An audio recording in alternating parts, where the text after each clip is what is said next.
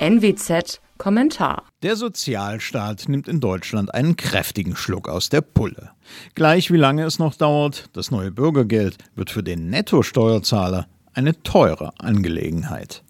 Gleiches gilt für die Erhöhung des Kindergeldes. Schon wittern Sozialverbände Morgenluft und träumen von weiteren Erhöhungen der Transferleistungen. Die diversen Wumse und Hilfspakete der vergangenen Monate sind allerdings nichts anderes.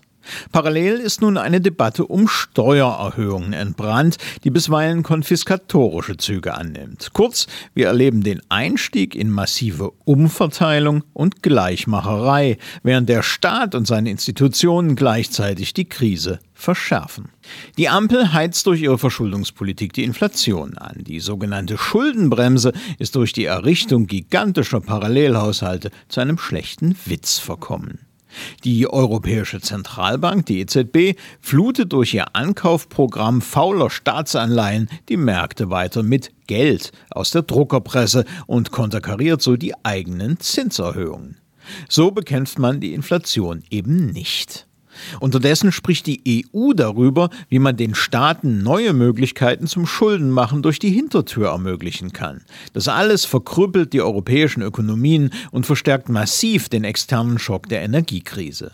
Das Handeln der EZB ist zudem die eigentliche Ursache überbordender Inflation.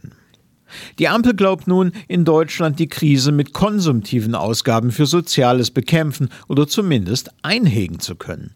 Angesichts der Tatsache, dass im Jahr 2021 fast 50 Prozent des Bundeshaushaltes für Soziales, Jugend und Arbeitsmarkt draufgehen, während nur 6 Prozent in Forschung und Wissenschaft flossen, ist das eine bizarre Idee.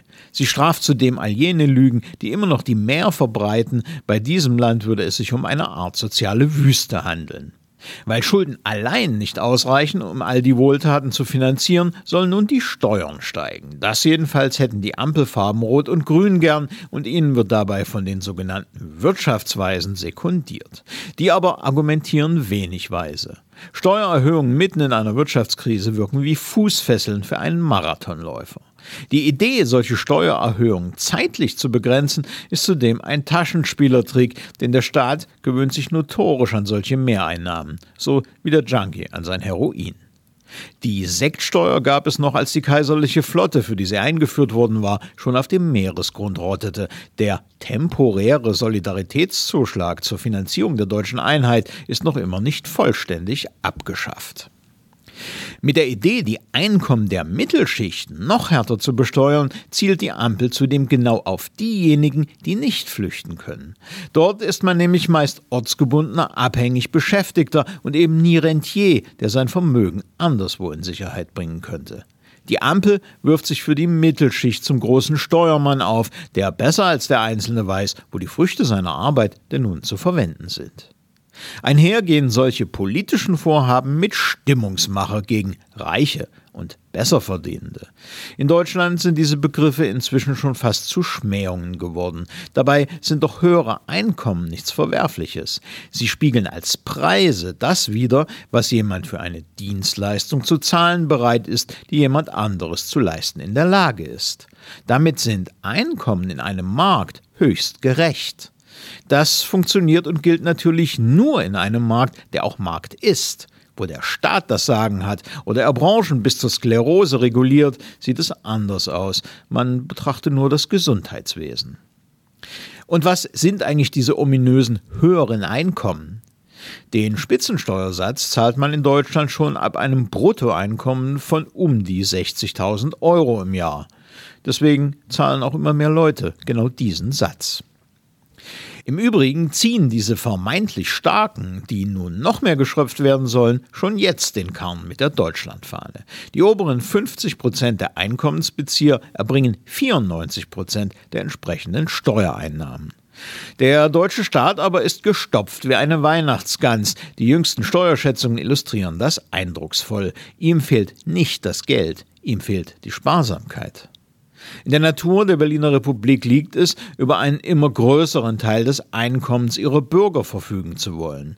Das hat dazu geführt, dass Deutschland heute nach OECD-Angaben Vizeweltmeister in der Belastung von Arbeitseinkommen durch Steuern und Abgaben ist. Doch geht es in der Frage der Ausgestaltung des Sozialstaates nur zum Teil um ökonomische Vernunft. Ideologie spielt eine mindestens ebenso große Rolle, hier eine Ideologie der Gleichmacherei. Auf der politischen Linken bis hin zu den Herz-Jesu-Sozialisten der CDU glaubt man, eine Art Paradies errichten zu können, wenn nur alle materiell das Gleiche hätten. Wohin solche Fantasien führen, zeigt die Geschichte, in Verhältnisse nämlich, in denen alle gleichermaßen arm sind und für fast alle materieller Mangel herrscht. Deutschland begibt sich unter tatkräftiger Mithilfe der nur noch scheinliberalen FDP genau auf diesen Pfad.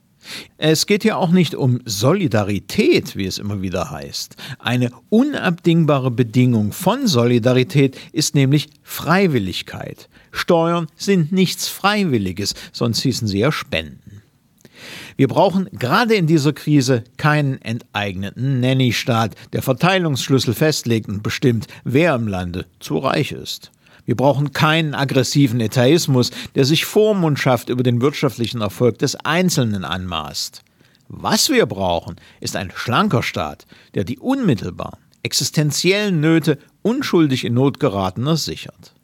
Was wir brauchen, ist ein Staat, der sich auf wenige Kernaufgaben konzentriert. Was wir brauchen, ist ein Staat, der für den Rahmen sorgt, in dem freie Menschen in freiem Austausch erfolgreich sein können. Aber genau letzteres fürchten die Ampelgenossen wie der Teufel, das Weihwasser. Das ökonomisch frei, selbstbestimmt und ohne staatliche Aufsicht agierende Individuum, das über die Früchte seiner Arbeit selbst verfügt, ist offenkundig ihr schlimmster Albtraum. Mein Name ist Alexander Will. Sie hörten einen Kommentar der Nordwestzeitung.